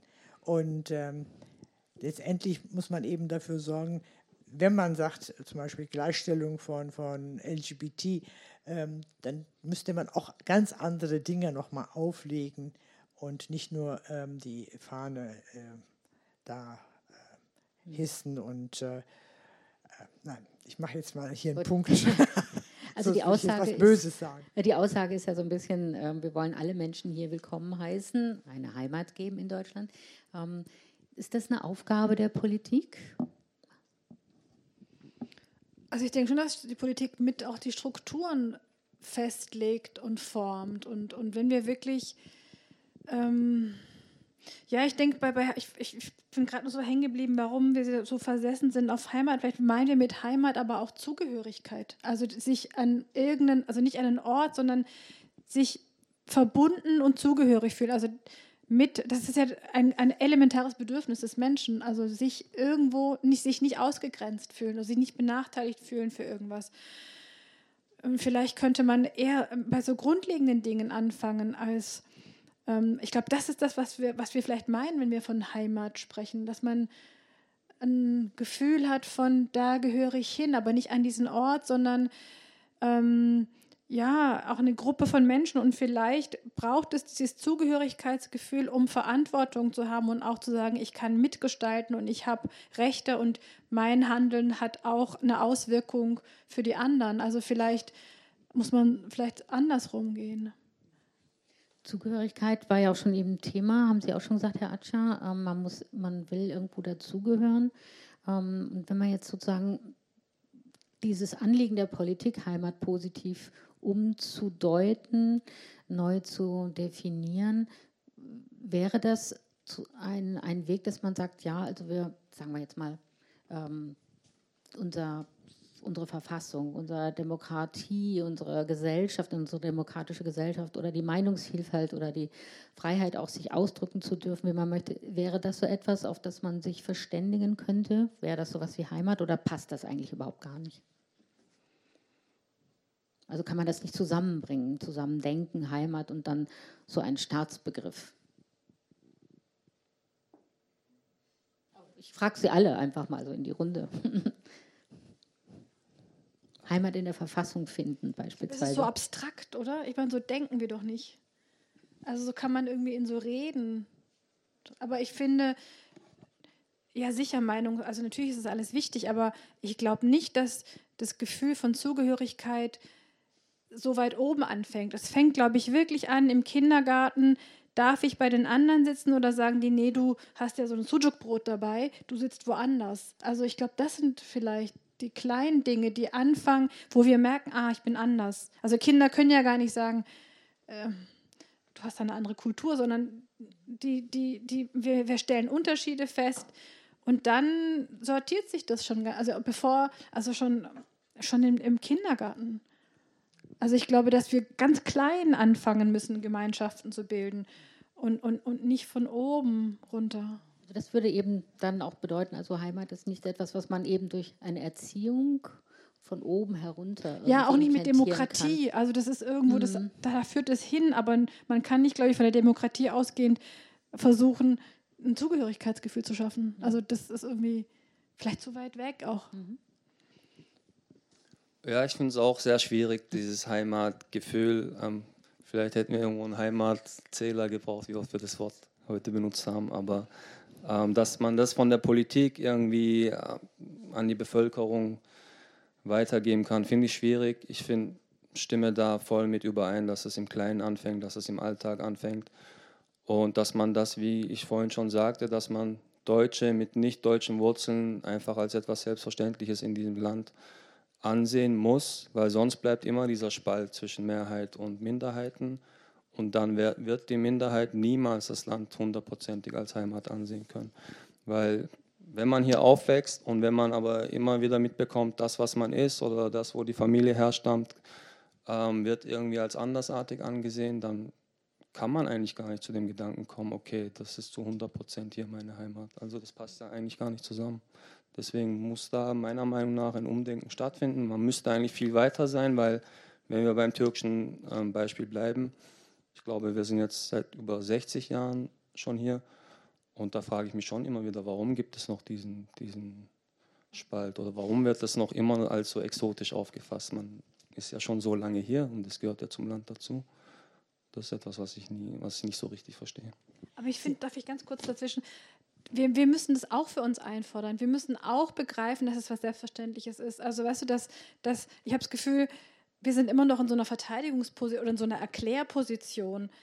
Aber mhm. dass das total normal ist mittlerweile, dass Kinder groß werden mit zwei Sprachen, mit äh, Großeltern in einem anderen Land oder Urgroßeltern in einem anderen Land, dass das ein Großteil der Bevölkerung mittlerweile totale Selbstverständlichkeit ist, dass man auch rauskommt aus diesem ständigen sich wiederholen und sich erklären. Also, dass, dass wir auch begreifen, das ist totale Normalität, das ist auch ein wichtiger Teil davon. Aber wir werden auch immer wieder dazu gedrängt, uns zu erklären, oder? Also ja, aber wir haben es auch nur so gelernt, also du vielleicht nicht mehr, aber wir haben es so gelernt, genau. Aber das ist irgendwie auch Zeit zu sagen, okay, es reicht, ich habe jetzt 30 mhm. Jahre, das, jetzt, jetzt, ist genug und jetzt geht's in, weißt du, jetzt geht's nach vorne und jetzt das kommt damit klar ist jetzt nicht mehr mein ja, Problem. Da bin ich voll damit einverstanden. Aber gerade seit ich jetzt als Autor irgendwie auftrete, merke ich das immer, immer mehr, dass es einem ja immer wieder zugetragen ja, wird. Du okay, du bist du jetzt der deutsch-türkische Autor. du allem eingeladen bist. Also, ja, auf jeden ja. Fall.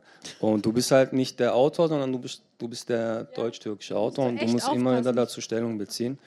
Und deswegen ist es gar nicht so einfach. Du kannst dann selber sagen, okay, ich definiere mich nicht dadurch, es gehört zu mir, aber es definiert mich nicht in erster Linie aber du landest dann, du läufst Gefahr, immer wieder in der Schublade zu landen. Das ist halt auch. Ich finde das spannend, was er ja gesagt hat. Mir sagte mal ein, ein Kollege, sagte, weißt du, ich werde immer als der jüdische Kollege vorgestellt. Ich bin gespannt, ob ich es schaffe, in diesem Leben noch als der Kollege vorgestellt zu werden, mhm. ohne die äh, religiöse äh, Zuordnung. Das ist halt äh, dieses Schubladendenken, aber es ist völlig in den Köpfen. Also ich, ich bin da, äh, um nochmal auf das, ähm, dieses Heimatministerium zu kommen. Ich meine, wir haben ja selbst äh, am Anfang festgestellt, Heimat bedeutet für jeden was anders. Wie, was ist Heimat? Kann man gar nicht definieren, man, kann's, man, kann's, man kann sich dem Begriff nähern und so weiter. Und jetzt, und das finde ich besonders infam, geht dieser Seehofer hin, versucht mit seinem Heimatministerium zu zeigen, wo der Hammer hängt, auch damals Frau Merkel. Und dann muss natürlich irgendein armer Referent sich hinsetzen und das Ganze so drehen, damit aus diesem Heimatministerium ein Begriff für alle wird. Aber wir haben ja gesagt, man kann eigentlich Heimat gar nicht so eng definieren, Zugehörigkeit. Wohin? Wohin soll ich mich zugehörig fühlen? Zu meinem äh, äh Schützenverein, äh, ähm, zu, zu, zu, den Satanisten, äh, bei denen ich Mitglied bin, ähm, in der Partei. Wo, wo soll ich mich zugehörig fühlen? Also in einer pluralen Gesellschaft ähm, dieses Wir-Gefühl erzeugen wollen, finde ich zu höchst undemokratisch. Der Staat kann eigentlich objektiv nur das verlangen, was juristisch festgelegt ist von den Bürgern. Wo ich mich zugehörig fühle, ist meine Sache. Ich muss nur meine Steuern zahlen, muss mich ordentlich benehmen und bei Rot nicht über die Ampel gehen. So, das sind meine Pflichten. Und den Rest besorge ich der Pluralismus selber und ich entscheide. Und das ist, das ist genau dieses, und dann wird das entschieden, ja, ihr nehmt ja gar nicht die Angebote an.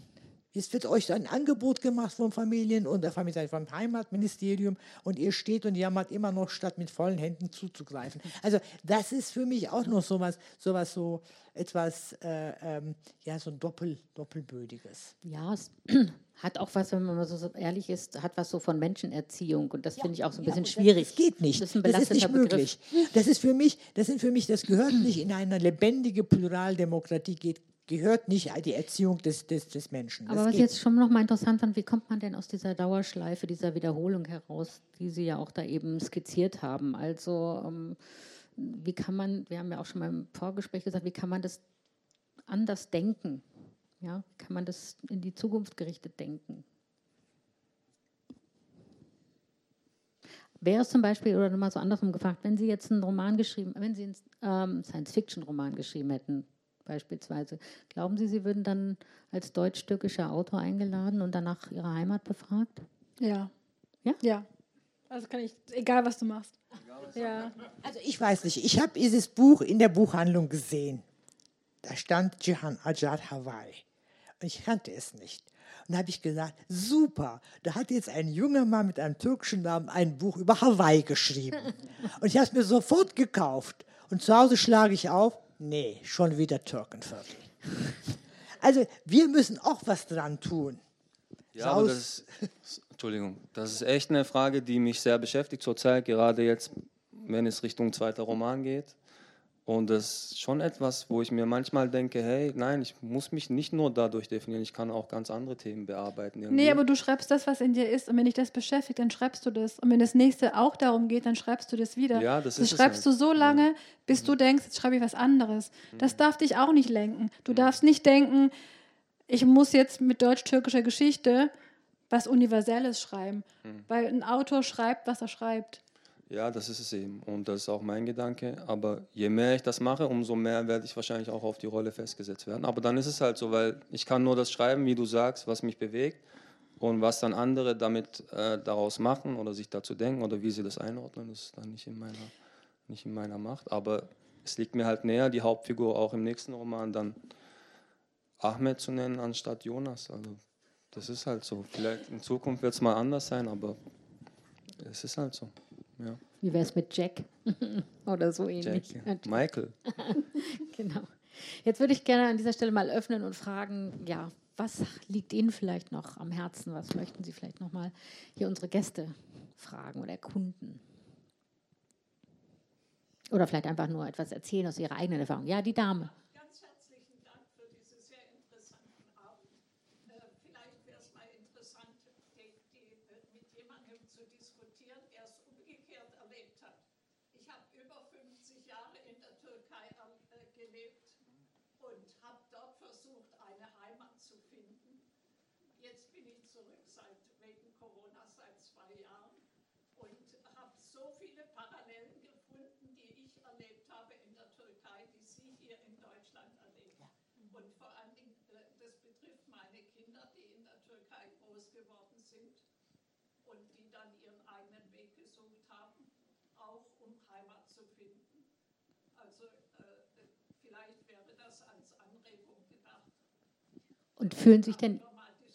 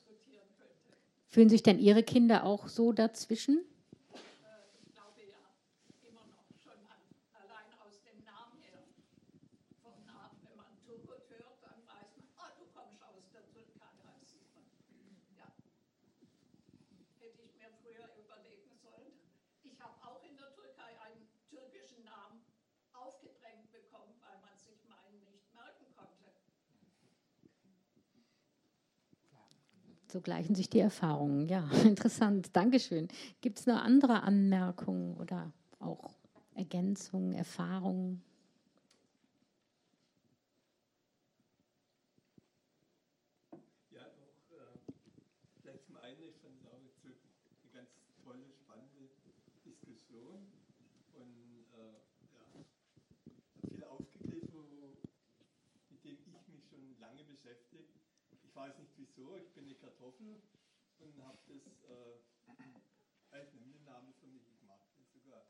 Also ein Bio-Deutscher, hat man früher gesagt. Aber aus irgendeinem Grund hat mich das Thema mit Ausgrenzen so immer interessiert, ob das schwarz-weiß ist oder Rassismus oder Zürchkeit. Ich finde es so, fand es immer so schlimm, äh, dass die Leute ja, so ausgegrenzt werden. Gerade im Heimatministerium, das genauso, das war zeigen, wo der Hammer. Wenn man froh ist, dass man beim 66. Geburtstag 66 Afghaner äh, ausgewiesen wurde, das ist ganz toll.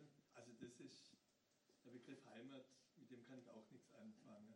Und ansonsten kann ich wirklich das, was eigentlich alle drei da oben gemeint haben, äh, das ist ganz von unter anfangen muss, Schule, Kindergarten, wo man dazugehört. Und ich freue mich, obwohl ich selbst keine Kinder freue mich immer, ich wohne in Stuttgart, wenn ich äh, unterwegs bin, ÖPNV, in, in der Stadtbahn und so, äh, dass sich das anscheinend immer mehr zu vermischen scheint. Also dass äh, die verschiedenen Kartoffeln und, und türkischstämmige und, und, so dass die ein, Schwarze, dass die Schüler, SchülerInnen zusammen sind. Und da hoffe ich immer, dass das bleibt, dass sie nicht irgendwie von der eigenen Familie irgendwann wieder in die richtige Bahn gedrängt werden, sondern dass sie das lernen, das ist normal, ich bin wie der andere und der ist wie ich, die ist wie ich.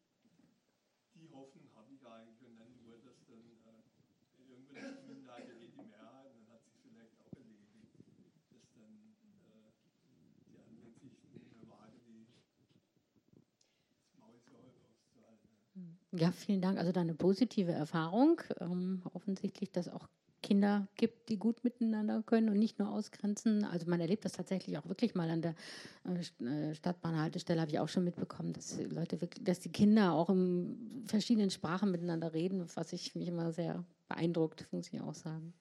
Also ähm, genau, sehr schön. Gibt es noch eine Anmerkung, Frage?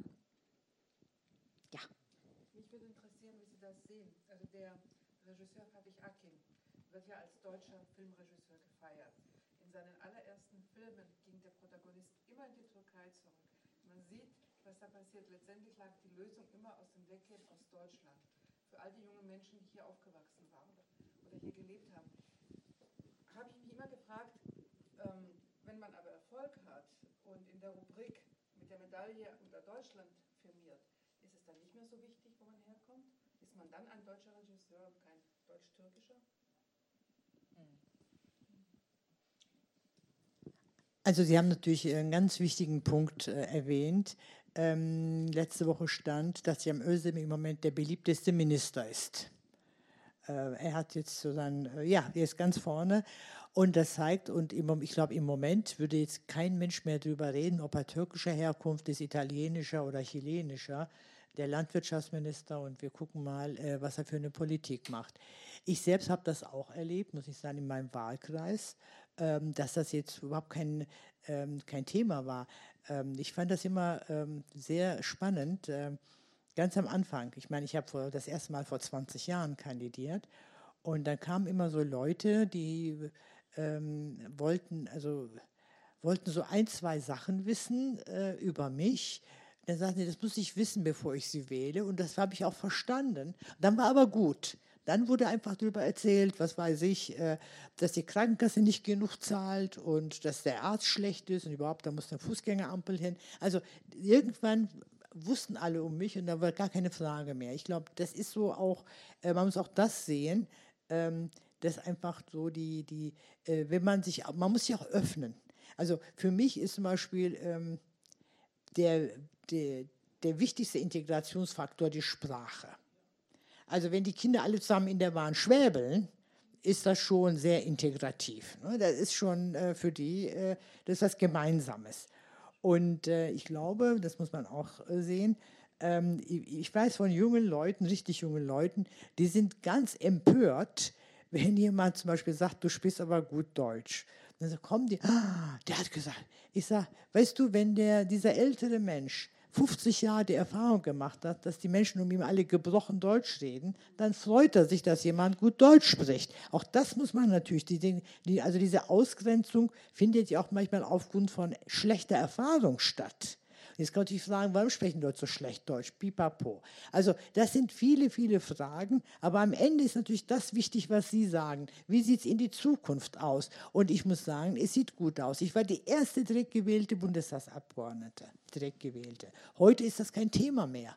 Heute stellen die Parteien immer mehr Menschen mit Migrationshintergrund auf und es wird, es wird mehr. Also wirklich bei jeder Wahl. Ist, früher wurden wir so wirklich dann äh, irgendwie äh, äh, aufgestellt, fotografiert. Heute ist doch kein Thema mehr 20 Jahre später. Und das sind doch Entwicklungen, die wichtig sind. Denn da kommen wir genau dahin, was Sie eben sagten. Sobald Menschen eingewandert oder nachkommen, mitbeteiligt sind an Entscheidungsfindungen der Gesellschaft, und Politik ist eben ein Bereich, wo entschieden wird, dann denke ich, hat man eine ganz wichtige Schwelle überwunden. Dann, das ist für mich Integration. Inwieweit sind die Menschen mit eingebunden in die äh, in die Entscheidungen äh, in dieser Gesellschaft. Und je mehr sie eingebunden werden, desto mehr wird es selbstverständlich, was auch Sie sagten, es muss selbstverständlich werden und nicht mehr so etwas Fremdes oder Exotisches. Also ich bin ähm, auch angesichts der, der, wie gesagt, der, der äh, ähm, Bevölkerungszahlen, bin ich eigentlich ganz optimistisch. Ich sage, in zehn Jahren ist das kein Thema mehr, bin ich voll überzeugt. Ganz einfach, weil ähm, eben so viele auch junge Menschen mit Migrationshintergrund, andere Hautfarbe da sind, dass es schwierig würde, die alle aufzuzählen. Aber, und jetzt kommt der, äh, der ganz wichtige Punkt, wenn wir wirklich als Gesellschaft, wirklich als Gesellschaft zukunftsorientiert leben wollen, dann müssen wir dafür sorgen, dass diese immer mehr werdenden jungen Leute mit Migrationshintergrund nicht zu den Verlierern der Gesellschaft gehören. Das ist wichtig. Wenn sie zu den Verlierern gehören, wenn sozusagen heute ist ja immer noch, und das ist der Punkt, heute ist immer noch Migrant gleich arm, ungebildet äh, und so weiter.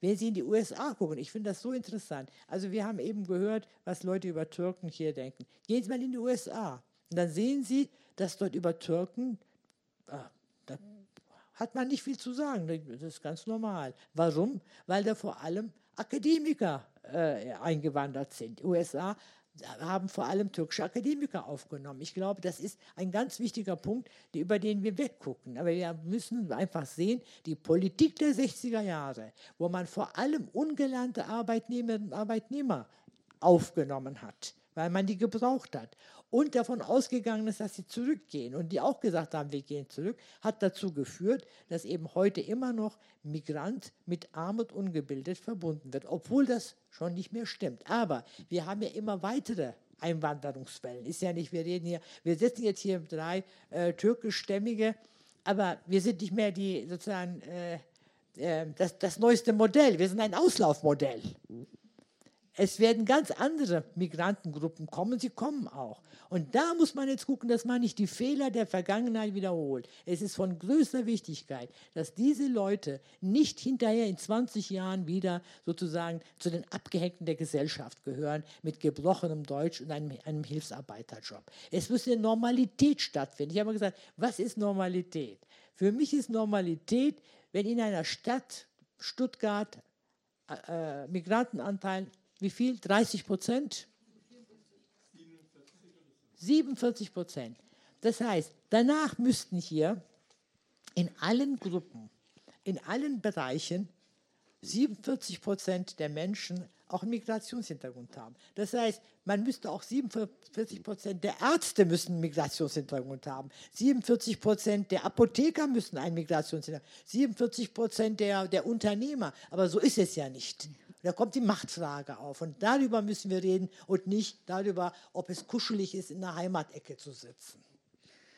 Das war sozusagen ein bisschen jetzt äh, Plädoyer gewesen. Das Aber Wort zum Abend sehe, war das. Dass, wir gleich, dass wir mit den hm. gleichen blöden äh, äh, Schritten wieder in die gleichen Fallen tappen als hm. Gesellschaft. Das darf nicht passieren. Aber es würde dann wirklich spannend sein, in zehn Jahren wirklich nochmal über dieses Thema nachzudenken. ohne Rollator kommen. und zu schauen, was sich verändert. Ja, also ich danke Ihnen ganz herzlich. Herzlichen Dank in die Runde. Herzlichen Dank auch für Ihre Geduld und Aufmerksamkeit und Ihr Interesse. Und ich wünsche Ihnen noch einen schönen Heimweg. Vielen Dank.